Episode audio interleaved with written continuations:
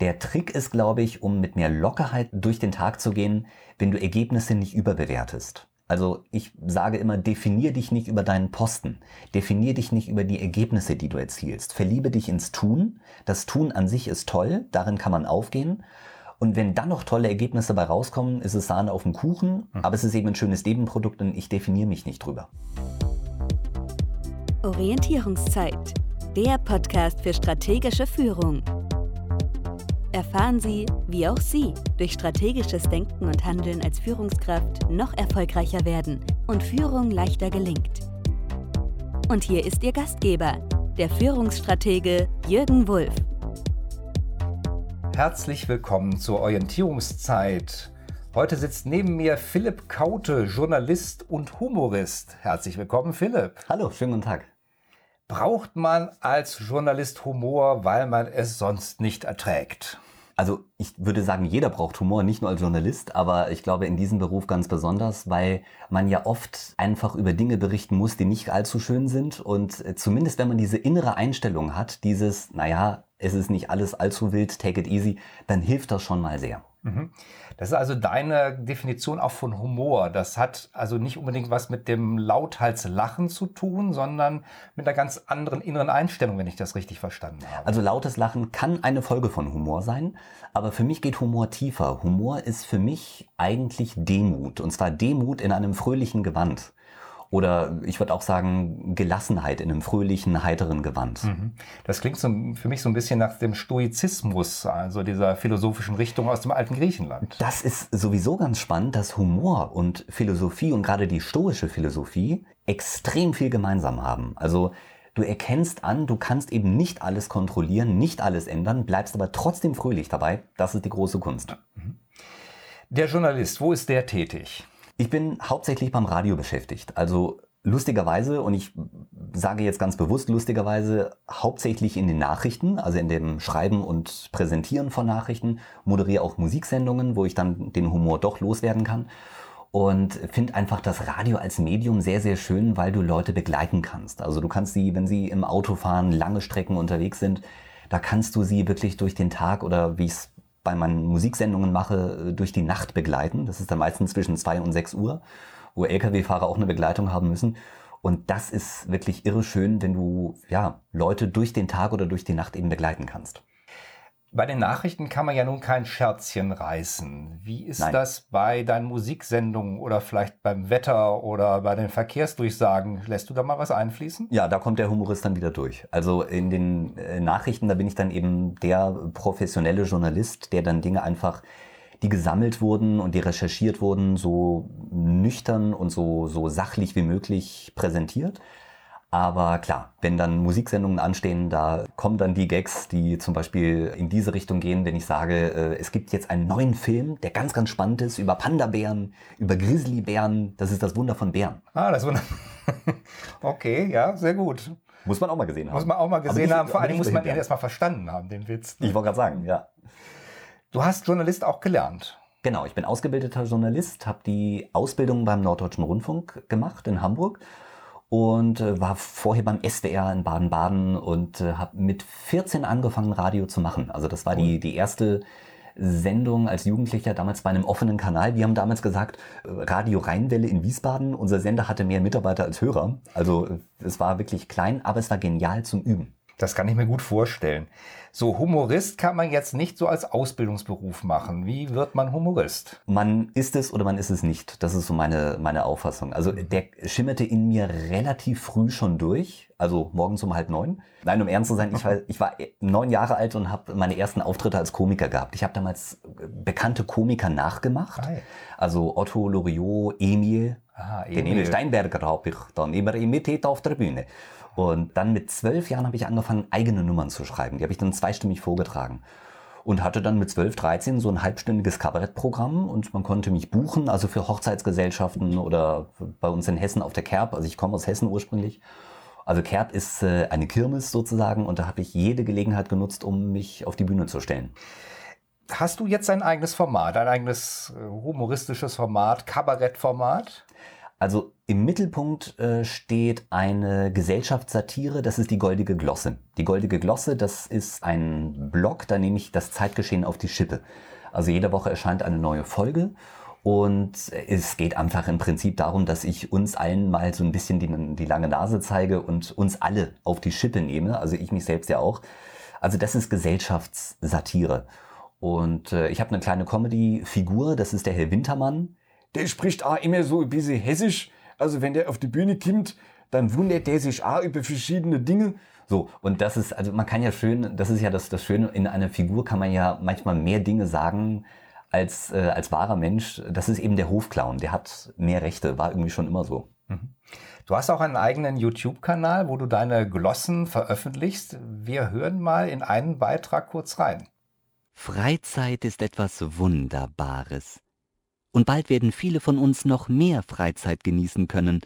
Millionen Bürger unseres Landes bekommen einen zusätzlichen Urlaubstag.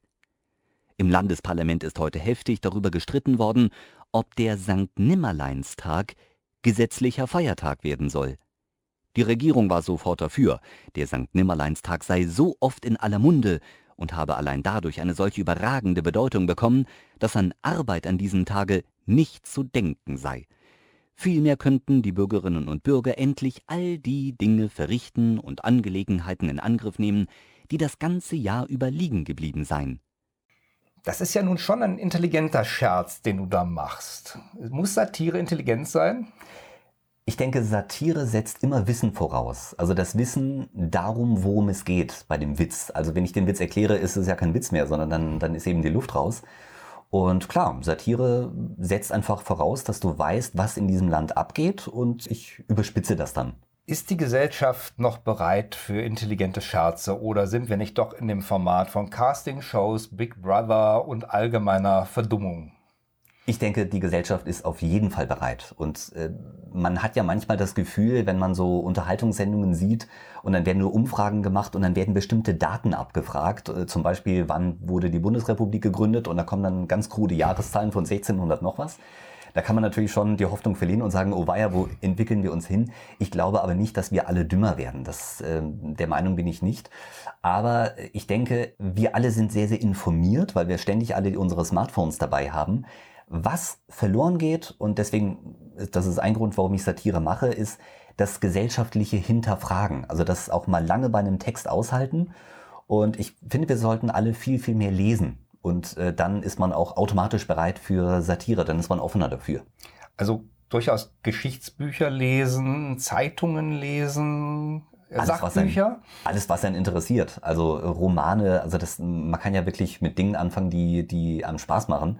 Aber ich habe neulich eine Umfrage gelesen, wo ganz viele Jugendliche gesagt haben, dass sie es als Last empfinden zu lesen. Finde ich schade. Okay, ich muss zugeben, bei mir war es mit 11, 12 Jahren auch so. Also ich habe auch erst mit, mit 14, 15 wirklich die Lust am Lesen gefunden, dann aber intensiv, also dann habe ich anscheinend überkompensiert. Und nein, es macht einfach Freude und es entsteht eine Fantasiewelt äh, vor deinen Augen. Und ich finde es immer schade, wenn jemand sagt, ich brauche keine Bücher mehr, ich lese nicht. Ist einfach, also man kann es niemandem aufzwingen, ne? aber schade ist schon. Hm. Aber es klingt schon so durch, dass Humor für dich eine Lebenshaltung ist. Humor als Lebenshaltung ist meine Devise. Also Erstens gibt es ja diesen Satz, ja, in diesen Zeiten. Oder es gibt ja Leute, die sagen, ja, die Welt ist aus den Fugen. Da behaupte ich immer, sie war noch nie in den Fugen. Also wir haben sie da noch nie reingebracht. Das ist, also der erste Gedanke dazu ist, Satire ist lebenswichtig für eine freie Gesellschaft, weil die Missstände aufdeckt und eben in einem lockeren Gewand verpackt, aber pointiert darstellt. Du merkst an Leuten, die zum Beispiel sehr, sehr ideologisch sind, egal ob es Nazis oder Islamisten oder Kommunisten sind, die wollen Humor immer unterdrücken. Damit wollen sie eben Vielfalt unterdrücken. Und Humor äh, ist ein wunderbares Mittel, um, um die äh, Vielfalt zu fördern. Und das Zweite ist, Humor für einen selbst ist einfach ein Anerkennen der Tatsache, dass man eben nur begrenzt Einfluss hat auf die Dinge, aber dass man trotzdem fröhlich bleibt dabei. Das finde ich das Geniale daran. Du hast mir erzählt, dass du mal Leistungssportler warst. Genau. Hat dir dabei der Humor auch geholfen? Also Humor vielleicht im Sinne von Lockerheit. Also nicht Humor direkt. Also damals hätte ich es auch nicht so formuliert. aber Dinge nicht allzu wichtig nehmen, Ergebnisse nicht allzu wichtig nehmen. Es war so, ich habe früher Röhnradturnen gemacht. Mhm. Röhnradturnen, das ist für die, die es nicht kennen, das sind diese großen Räder, die man sich reinstellt, auf dem Kopf rollt. Also äh, es ist so eine Form des Kunstturnens, kann man sagen. Und ja, ich war 1998 deutscher Juniorenmeister tatsächlich. Und das Lustige war, dass als ich aufgehört habe, erfolgreich sein zu wollen, als ich aufgehört habe, die Goldmedaille zu wollen, war ich viel befreiter. Die Muskeln waren nicht so verkrampft, nicht so verspannt und äh, dann kam plötzlich der Titel, den ich dann gar nicht mehr gewollt oder gebraucht habe, war mir dann gar nicht mehr so wichtig. Aber das ist eine Sache, die ich gemerkt habe. Mit der Lockerheit kommen Erfolge viel, viel leichter. Du brauchst sie dann halt nicht mehr. Mhm. Insofern ist das, was du damals als Leistungssportler für dich als Philosophie entwickelt hast, ja auch etwas, was Führungskräfte heute gebrauchen können, weil wir sind doch sehr Resultate, Ziele orientiert heute. Absolut, das sind wir. Also wir schauen immer, welche Ergebnisse wir ins Schaufenster stellen können, weil wir heute ja in einer extremen Marketinggesellschaft leben. Jeder vermarktet sich selbst. Das muss auch so sein. Klar, eine andere Chance hast du nicht. Der Trick ist, glaube ich, um mit mehr Lockerheit durch den Tag zu gehen, wenn du Ergebnisse nicht überbewertest. Also ich sage immer, definier dich nicht über deinen Posten. Definier dich nicht über die Ergebnisse, die du erzielst. Verliebe dich ins Tun. Das Tun an sich ist toll, darin kann man aufgehen. Und wenn dann noch tolle Ergebnisse dabei rauskommen, ist es Sahne auf dem Kuchen, mhm. aber es ist eben ein schönes Nebenprodukt und ich definiere mich nicht drüber. Wenn man sich von den Erwartungen frei macht, das macht tatsächlich auch innerlich frei. Das hat für mich so ein bisschen was mit Leichtigkeit, mit Achtsamkeit zu tun. Das ist innerliche Freiheit par excellence, würde ich sagen. Und da hilft eben der Humor dass du sagst, ja, ich nehme mein Tun ernst, ich nehme meine Arbeit ernst, weil ich einfach Spaß dran habe, aber die Ergebnisse sind eben zweitrangig. Also die kommen oder sie kommen nicht, aber das ist eben nicht das, worüber ich mich definiere. Denn wenn sich zum Beispiel jemand über einen Posten definiert und sagt, mein, angenommen, ich bin Vorstandsvorsitzender und das bin ich, dann hat er ein Riesenproblem, wenn er den Posten irgendwann mal nicht mehr hat. Zum Beispiel, wenn er in Rente geht. Das sind dann die Leute, die brauchen drei Jahre vor Renteneintritt einen Coach, weil sie ohne den Posten angeblich nichts mehr sind. Dabei ist es nur die Sichtweise. Also deswegen sage ich, äh, definier dich nicht über, über den Posten, äh, nimm die Arbeit ernst, aber äh, dich selber nicht so ernst. Brauchen wir nicht auch mehr Pausen? Ich erlebe so, dass wir in so einer rastlosen Gesellschaft sind, wo wir ständig am Arbeiten sind, immer erreichbar. Ist nicht so ein, den Geist mal vagabundieren lassen, auch ein wichtiger Punkt dabei? Wir brauchen dringend mehr Pausen. Also ich glaube, wir waren noch nie so gestresst wie heute. Gut, ich habe in den 50er, 60er Jahren nicht erlebt, aber das, was ich so mitbekomme, ist, dass viele Leute sagen, also ich, sie kommen heute nicht mehr mit oder kaum noch mit oder höchstens unter Aufbringung all ihrer Kräfte. Ich erlebe das zum Beispiel bei mir, wenn ich selbst immer mal wieder abschalte. Also was ich ganz gerne mache, ist, ich höre, höre sehr gerne klassische Musik. Das ist so meine Form von Meditation. Oder wenn ich joggen gehe, da kommen die Ideen, wenn ich das Denken sozusagen ausschalte, also überhaupt nicht mehr zielgerichtet über irgendwas nachdenke, sondern einfach die Gedanken schweifen lasse. Meistens kommt da oder lustigerweise drei, vier Stunden später, also zum Beispiel beim Warten an der Supermarktkasse oder wenn ich irgendwas ins, in, ins Auto, in den Kofferraum trage, da kommt mir dann plötzlich eine Idee und ich habe dann immer so einen Blog dabei und mache mir eine kurze Notiz, also wirklich einen Schreibblock und ähm, später schreibe ich dann. Also was ich damit sagen will, ist, Pausen ermöglichen Kreativität. Und äh, du wirst ja heute nicht mehr erfolgreicher durch noch mehr Arbeit und noch mehr Arbeit und noch mehr Hamsterrad, sondern eigentlich eher durch weniger tun, Pausen. Erst dann kannst du vielleicht was Neues entwickeln. Zum Beispiel ein neues Marketingmodell oder irgendein neues Geschäftsmodell, das dir vorschwebt. Und da kommen die neuen Sachen. Ich nenne diese Pausen ja auch Orientierungszeit. Das ist ja auch der Grund, warum der Podcast hier so heißt, weil man dann mal sich eine Pause gönnt, mal andere Sichtweisen kennenlernt. Kommen deine Bücher auch so zustande, dass du dir Pausen nimmst und das, was du so notiert hast, dann zu Papier bringst? Ja, ich würde sagen, die Bücher sind eine Folge der Pausen. Es ist nicht so, dass in der Pause sofort die Idee kommt, aber wie gesagt, so ein paar Minuten oder Stunden später, da kommt dann der Einfall. Aber ich denke, man muss unserem Gehirn Zeit geben, Dinge zu verarbeiten.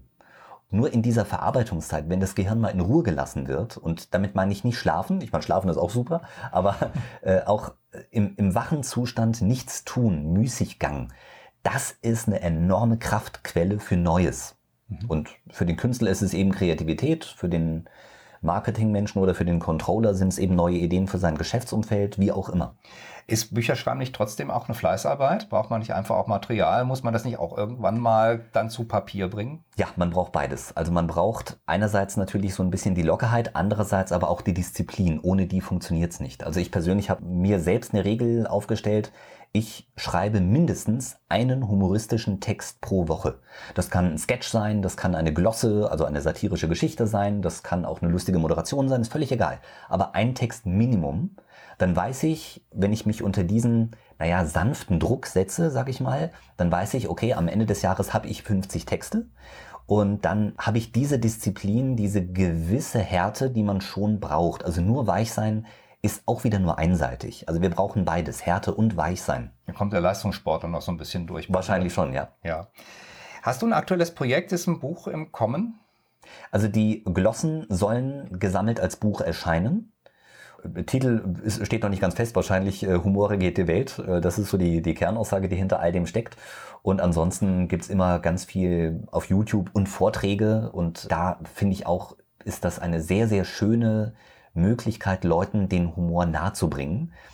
Denn ich merke eins, man kann sehr, sehr viel über Humor reden, aber wenn die Leute einen wirklich direkt erleben, wie man Situationen beschreibt, in denen man selber locker war, dann nehmen sie einem das noch mehr ab. Kann man als Führungskraft dann auch den Humor lernen oder warum kriegt man das so mitgegeben? Ach, ich glaube, wir konnten das alle mal sehr gut. Also als Kinder hatten wir alle Humor und, und, und Freude und haben, es gibt ja dieses berühmte Beispiel, dass sehr, sehr viele äh, Trainer, Coaches, Speaker auf der Bühne erzählen. Ich weiß gar nicht, von wem es wirklich kommt. Also von mir ist die Idee nicht. Es gibt diese Geschichte mit dem Kind, das eine Sandburg baut und sie dann wieder kaputt macht und der Vater sagt, um Gottes Willen, du hast die Sandburg kaputt gemacht und äh, eben ergebnisorientiert ist, weil sie sagt, die Sandburg steht und das äh, Kind sagt, ja, was soll ich, soll ich die jetzt verwalten oder was? Das hat einfach Spaß am Bauen. Wie gesagt, ich weiß nicht, von wem die Geschichte ist, aber sie zeigt ganz schön, dass die Freude am Tun wichtiger ist als die Freude an den Ergebnissen. Fast schon ein schönes Schlusswort. Trotzdem möchte ich dich zum Schluss noch fragen, gibt es ein Lebensmotto, was du unseren Hörern mit auf den Weg geben möchtest?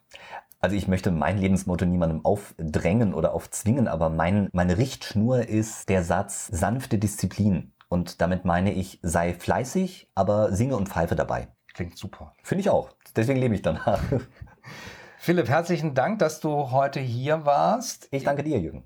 Ich freue mich, dein Buch zu lesen und sag einfach mal Bescheid, wenn es erschienen ist und wir werden das dann hier in den Blogbeitrag mit einstellen für die Hörer. Sehr, sehr gerne. Vielen Dank.